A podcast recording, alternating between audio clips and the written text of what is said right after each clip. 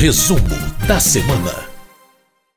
Muito bem, nós fechamos todas as semanas com uma explicação sobre o que aconteceu de mais importante ao longo dos últimos dias, sobre as principais votações e os principais debates que os parlamentares vêm travando na Câmara dos Deputados. E para falar sobre esses temas, a gente vai receber, mais uma vez, a editora-chefe da Rádio Câmara, a jornalista Ana Raquel Macedo. Oi, Ana, tudo bem? Tudo bom, Márcia? Tudo bem também para que acompanhe a gente aqui nesse resumo. Pois é, vamos começar pelo que teve mais volume na Câmara dos Deputados essa semana, que foram os temas econômicos. Além da medida provisória que sacramenta a desestatização da Eletrobras, a gente teve outras medidas provisórias e um projeto também especificamente relacionados a temas econômicos, não é? Isso mesmo, Márcio. Eu quase chamei o Fernando Gomes, nosso colunista do Economia Direta, para fazer esse resumo aqui comigo, porque é muito tema é, e justamente nessa área dele, essa área econômica, e é como você colocou mesmo, foram três MPs, mais um projeto. Eu vou começar, então, pelas medidas provisórias. Uma que provocou, continuou provocando muito debate na Câmara, a MP 1031, que é a MP que permite a desestatização da Eletrobras essa medida provisória, para quem acompanha a gente aqui no resumo, e também no Economia Direta, porque foi tema lá também, ela já tinha sido aprovada pelos deputados, ela foi para o Senado, lá no Senado sofreu uma série de modificações, algumas emendas, e essas emendas retornaram para a análise dos deputados, e foram essas emendas o, objeto das votações dessa semana na Câmara da MP 1031. O relator da medida provisória, o deputado Elmar Nascimento, do Democratas da Bahia, ele recomendou a aprovação de 21 das 28 emendas propostas pelo Senado e como que ficou, então, o texto aprovado pela Câmara, Márcia, e esse texto que agora vai à sanção presidencial? O que que, basicamente, essa medida provisória, esse texto aprovado por deputados e senadores, ele permite a desestatização da Eletrobras, com isso as ações da Eletrobras, das empresas vinculadas à Eletrobras, elas vão ser colocadas para venda ali no mercado, com exceção de duas dessas empresas do grupo Eletrobras, que são as empresas ligadas à eletronuclear, grau 1, 2 e 3, e a Itaipu, porque essas massas elas têm ali uma vedação constitucional para serem, para ter o seu controle é, pela iniciativa privada. Mas todas as outras, então, do sistema Eletrobras, elas podem ser algo, então, futuro aí desse processo de desestatização. E aí, o que que permite, é, o que que está previsto no texto aprovado? Que a União, ela vai continuar tendo a chamada Golden Share, que é uma ação que permite especial que permite que a União, ali nas assembleias da Eletrobras, dessas empresas desestatiza, desestatizadas do Grupo Eletrobras, a União continua com o poder ali de veto e continua podendo deter, impedir que algum grupo tenha mais de 10% do capital votante da Eletrobras. Outra mudança é, colocada aí por essa medida provisória é que, nesse processo, a energia da Eletrobras, né, gerada ali pelo grupo Eletrobras, ela vai passar a ser vendida ao consumidor pelo preço de mercado e não mais pelo sistema de cotas, que é uma espécie ali de tabelamento hoje regulado pela Agência Nacional de Energia Elétrica. Com isso, a, e aí nessa questão aí já do preço da energia, já é um dos pontos que foram muito criticados é, é, um dos pontos criticados pela oposição, é, que coloca que vai haver, na avaliação de deputados de oposição, um aumento da conta de luz por conta da desestatização da Eletrobras. Os, os, deputados de oposição também criticaram o próprio processo. Para eles, não se trata de uma desestatização, de uma capitalização da empresa, mas sim um, um processo de privatização. E eles colocam que a Eletrobras, que é responsável ali por cerca de 30% da energia uh, gerada no país, que é uma área estratégica que não deveria ser colocada sob comando da iniciativa privada. Outras críticas também relacionadas a esse texto aprovado, Márcio, é, por exemplo, tratam de que nessa, por essa proposta vai ser autorizado o início das obras do Leão de Tucuruí, que vai ligar Roraima ao, ONS, né, ao Operador Nacional do Sistema. Hoje o estado de Roraima ele não faz parte dessa, desse sistema que todo o país está interligado de energia. Então, para isso, precisa do Leão de Tucuruí. O que, que é o conflito ali, o que, que é o delicado? É porque esse leão ele passa mais de 100 quilômetros dele por dentro da terra indígena Waimiri Atroari, e isso tem causado muita polêmica. Outro alvo também de críticas, inclusive de partidos que não são de oposição, foi que esse texto aprovado ele tem a previsão de o governo contratar pelos próximos 15 anos energia de termoelétricas de locais distantes, mesmo onde hoje não existam gasodutos. Então, isso também foi colocado ali com um ponto de crítica. Como o relator deputado Elmar Nascimento e líderes do governo responderam a essas críticas? Primeiro, o Elmar Nascimento colocou, Márcio, que Hoje, a Eletrobras está ali gerando 30% da energia no país, mas ela, na avaliação do relator, perdeu muito da sua capacidade de investimento, e que hoje isso só não está tão problemático porque o país deu uma freada ali no seu crescimento econômico, até por conta da pandemia. Mas no momento que as previsões de crescimento econômico se concretizarem, vai ser necessária mais energia no país, mais investimento, e que para isso é necessário, então, essa capitalização da Eletrobras. O deputado Elmar Nascimento também rebateu as críticas relacionadas ao aumento da conta de luz, porque se, na avaliação dele, se pelo texto aprovado de fato tem essa mudança no sistema de cobrança da energia do consumidor, por outro, parte da arrecadação com essa venda de energia vai para uma conta de desenvolvimento energético. E essa conta de desenvolvimento energético, o relator destacou ali em plenário, ela serve tanto para você poder ter descontos na conta de luz, como também você ter ali a, a um processo de diminuição da conta de luz para a população mais carente. O relator Elmar Nascimento também colocou que a, o processo da é, capitalização da Eletrobras esse processo vai ter que ser é, ter como condição dele planos de revitalização dos rios da bacia do Rio do, do, São Francisco, né, da bacia do São Francisco e também do Lago de Furnas, e que, portanto, esse processo de revitalização desses rios, que já era cobrado há muito tempo, vai ser possível a partir dessa desestatização da Eletrobras. Além disso, nesse texto aprovado, se coloca ah, que os trabalhadores eventualmente demitidos nos 12 meses seguintes ao processo de desestatização, trabalhadores da Eletrobras, que eles vão ter que ser absorvidos pelo eh, governo e que também esses trabalhadores demitidos vão ter direito a comprar ações da Eletrobras com um preço anterior ao processo da medida provisória da desestatização. Então, portanto, com preços menores e que essa venda de ações vai ser limitada a 1% ali do que detém, do que está em poder da União.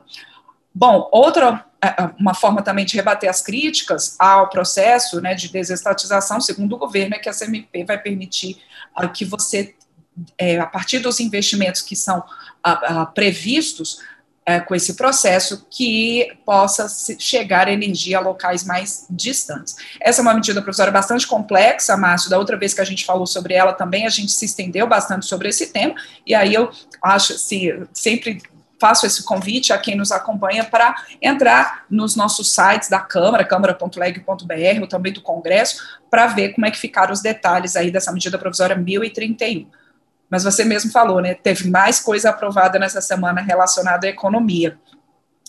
Muita é, coisa. Outras coisas, zonas de processamento e de exportação, o que, que muda nas regras para as EPEs, Ana? E também já vamos estender para as outras medidas provisórias aprovadas.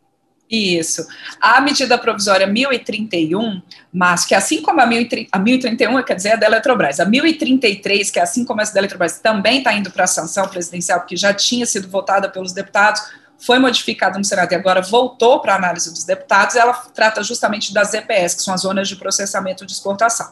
Os deputados, eles rejeitaram todas as emendas do Senado, portanto, ficou aprovado definitivamente o texto do relator, deputado Lucas Virgílio, do Solidariedade de Goiás. E o que que prevê? Originalmente, essa MP, ela previa que as, as indústrias ali de produção de oxigênio instaladas nas zonas de processamento de exportação, nesse momento, por conta da pandemia, elas não precisariam exportar a maior parte da sua produção, poderiam destiná-la, portanto, ao mercado interno. Por que isso? Porque para você estar tá numa zona de processamento de exportação, você tem algumas, alguns benefícios fiscais, redução de impostos, de tributos, para você ter a maior parte da sua produção destinada ao mercado externo e, com isso, incentivar a indústria e a economia em locais de baixo desenvolvimento econômico. Essas EPS estão instaladas em locais de baixo desenvolvimento econômico.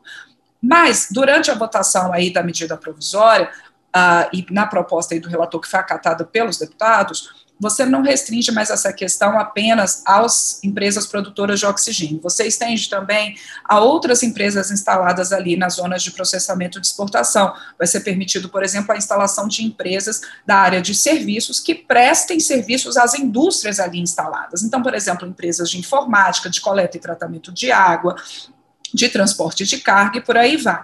E todas, então, com possibilidade de receber benefícios da Sudan, da Sudene e da lei de informática.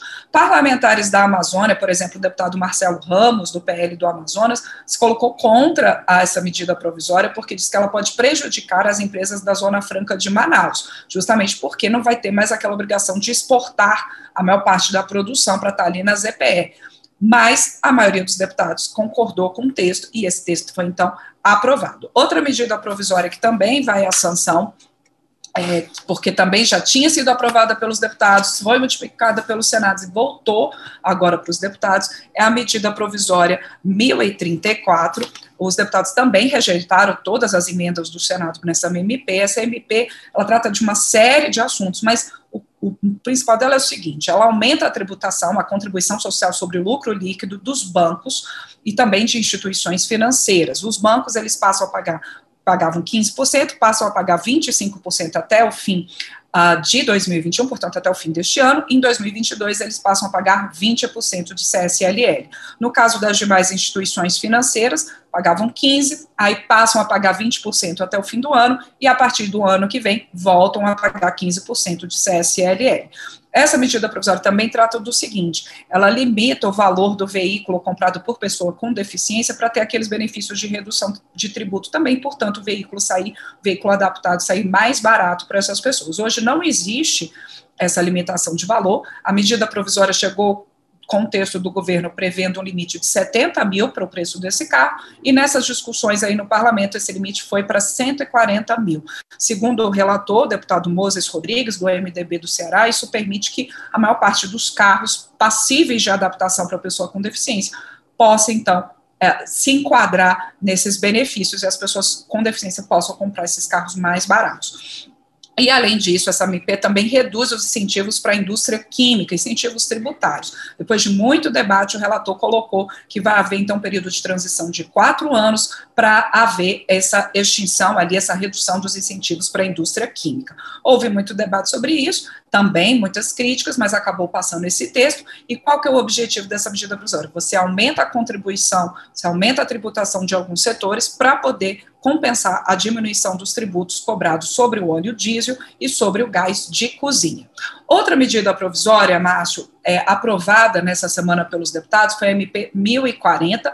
Ela, ao contrário dessas três que eu citei, a 1031, 1033, 1034, a MP 1040, ela ainda precisa ser analisada pelos senadores. Essa MP, ela é aquela que melhora se propõe a melhorar o ambiente de negócios no país para abertura, fechamento de empresas, a desburocratização. Ela teve uma ampla, um amplo apoio né, é, entre os deputados, deputados de diferentes partidos, inclusive de oposição. O que, que ela prevê? Ela prevê, por exemplo, uma inovação dela, você poder ter a autodeclaração para emissão automática de licença e alvará de funcionamento para aquelas atividades que são de até médio risco. E, e aí o relator, o deputado uh, Marco Bertaioli, do PSD de São Paulo, ele falou muito, Márcio, citou, por exemplo, o salão de beleza, um, um, que né, hoje às vezes é uma burocracia enorme para poder abrir, para ter o alvará de funcionamento, e que aí, a partir de uma autodeclaração, pode-se ter esse alvará por ser justamente de médio risco. Então, o Marco Bertaiolo destacou muito em plenário que essa MP não é só para grandes empresas, é para pequenas, para médias empresas, para ter um ambiente melhor de negócios no país. Vou citar aqui outras medidas inovadoras dessa MP. Ela cria um guichê eletrônico único para as empresas apresentarem documentos na hora de exportar e importar, ela cria um cadastro fiscal positivo para comprovar mais facilmente se o contribuinte está em dia com seus impostos, além de criar incentivo para os bons pagadores, ela cria um instrumento de citação eletrônica para melhorar o ranking das empresas do Brasil ali no, pelo Banco Mundial, inclusive essa foi uma recomendação do Banco Mundial para melhorar o ranking é, de ambiente de negócios no Brasil, e com isso a expectativa é de que você tenha mais investimentos aqui no país.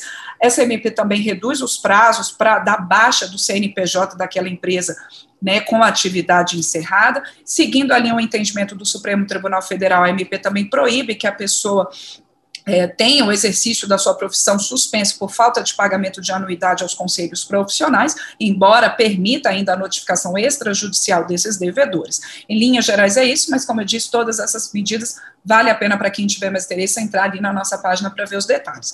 Por fim, Márcio, ali a gente fechando essa questão econômica, né, de, é, é, de projetos e medidas provisórias nessa área, a gente teve nessa semana a aprovação da proposta é, do PL 3877 de 2020. Esse projeto ele autoriza o Banco Central a receber depósitos voluntários de bancos e instituições financeiras. Esses recursos vão render juros para essas instituições, mas com isso o Banco Central, Márcio, ele consegue tirar dinheiro de circulação, diminui a liquidez, ali como a gente diz no jargão econômico, e para que isso? Para você poder diminuir a inflação, reduzir menos dinheiro circulando ali na economia mais, de forma mais líquida, você tem menos inflação. Por que dessa ferramenta a mais para o Banco Central? Hoje, que ferramenta que o Banco Central dispõe para diminuir essa liquidez e controlar a inflação? Ele pode vender títulos do Tesouro aos bancos e instituições, só que eles compram, pagam a BCS esses, esses, esses tesouros, esses títulos, só que depois quem comprou esses títulos tem direito a receber por um valor maior do que pagou. E com isso, o que, que acontece? Aumenta-se a dívida pública do país. Então, essa nova ferramenta aprovada pelos deputados, e que também já tinha sido aprovada pelos senadores, ela permite que o BC tenha essa medida para conter a inflação, mas sem aumentar a dívida pública. A relatora dessa proposta foi a deputada Joyce Hassamo, do PSL de São Paulo, que enfatizou ali muito fortemente no plenário que esse instrumento vai poder dar um, né, uma força mais ali para o BC controlar gerenciar a liquidez bancária. Essa proposta, como eu disse, vai à sanção, porque já tinha sido aprovada também pelos senadores. Bom, além dessas medidas econômicas, a Câmara também aprovou a suspensão das metas de entidades com os SUS até o final do ano e também uma mudança que se reflete na lei da ficha limpa. Explica para a gente, Ana. Isso, Márcio. A gente teve ali esse projeto aí, o 4384 de 2020, uh, que agora ele vai para o Senado, volta para o Senado, que ele prorroga até o fim do ano esse prazo, como você disse, para as instituições filantrópicas que prestem serviço ao SUS, elas é, comprovarem né, o, o cumprimento de metas para poder ter esses benefícios fiscais, esses benefícios que eles têm, né, para continuarem sendo filantrópicos. E por que isso? Por conta da pandemia. Já tinha uma lei no ano passado que é, prorrogava esse prazo de comprovação de cumprimento de metas até o fim de 2020, só que a pandemia continuou, portanto, esse prazo agora estendido até o fim de 2021. E essa outra proposta que você citou, o PLP 9 de 2021, na verdade, PLP 9 de é, 2001, e aí ele permite o quê? Que permite a candidaturas de gestores públicos, Márcio, que tenham tido contas rejeitadas, mas que a punição deles tenha sido somente o pagamento de multa e que não tenha havido dano aos cofres públicos, danos ao erário. O relator, o deputado Henrico Mizazzi, do PV de São Paulo, ele colocou no plenário que essa proposta ela deixa claro um entendimento que já vinha sido seguido pelos tribunais eleitorais, uh, que é, é, ele dá uma proporção maior na penalização desse agente que teve as contas rejeitadas, mas como disse ali, sem um dano ao erário e sem é, e tendo tido apenas o, o, como pena o pagamento de multa. Mas teve muita polêmica em plenário sobre essa proposta, Márcio, e alguns parlamentares colocaram que ela pode aumentar a corrupção, a impunidade, mas a maioria dos deputados entendeu que não, que seria só corrigir realmente uma questão que era você ter a maior pena que pode se ter, que se pode ter ali para um gestor público, que é você ficar inelegível, você não poder se candidatar, por uma questão que teria sido, às vezes, um erro administrativo, quer dizer, um atraso na apresentação de contas, um, um, erro ali na hora de apresentar documentos e que por isso você tem uma proporção maior nessa punição.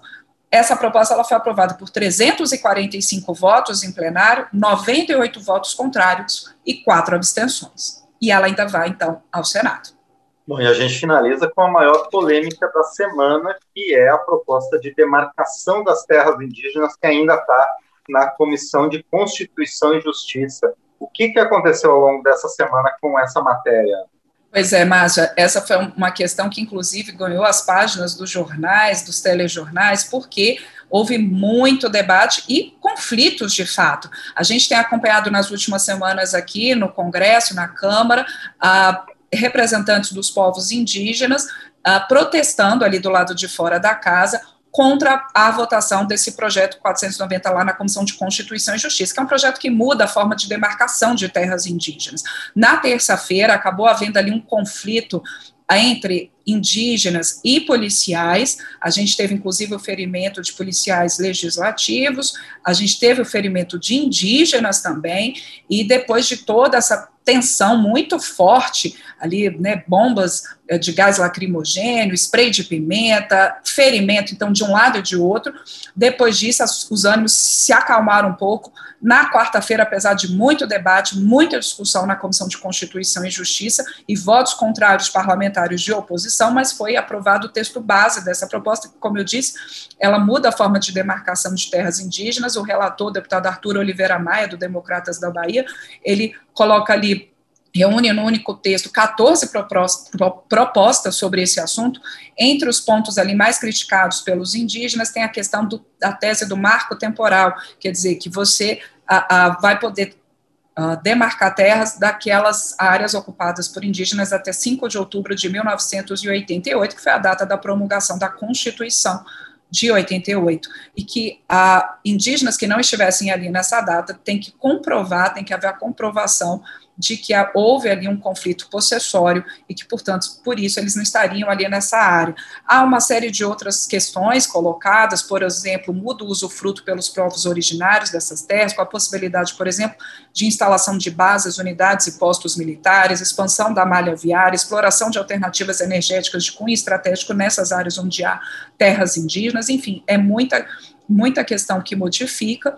A, a maioria dos deputados da CCJ votou favoravelmente, colocando ali a questão da liberdade aos indígenas para atuar em suas terras, é, produzindo com mais liberdade. Por outro lado, deputados de oposição, inclusive a única parlamentar representante dos povos indígenas, que é a deputada Joênia Wapchana, da Rede de Roraima, se colocando contra essa proposta, dizendo que ela afeta fortemente a demarcação de terras indígenas e pode prejudicar essa demarcação e, portanto, os povos que ainda não têm reconhecido o seu direito a ficar ali na terra e colocando também que isso tem aumentado os conflitos em algumas áreas com a invasão de terras indígenas por a, a garimpeiros, por poceiros, por grileiros. É um assunto muito delicado e a votação de destaques, que ainda são emendas que podem modificar esse texto base, essa votação foi marcada para a próxima segunda-feira na Comissão de Constituição e Justiça. Depois, essa proposta ainda tem que ir a plenário, Márcio. Bom, muito bem. Então, esses foram os principais assuntos que os deputados discutiram ao longo desta semana na Câmara dos Deputados, trazidos para a gente pela Ana Raquel Macedo, editora da Rádio Câmara. Oi, Ana, obrigado. A gente se vê novamente na próxima sexta-feira.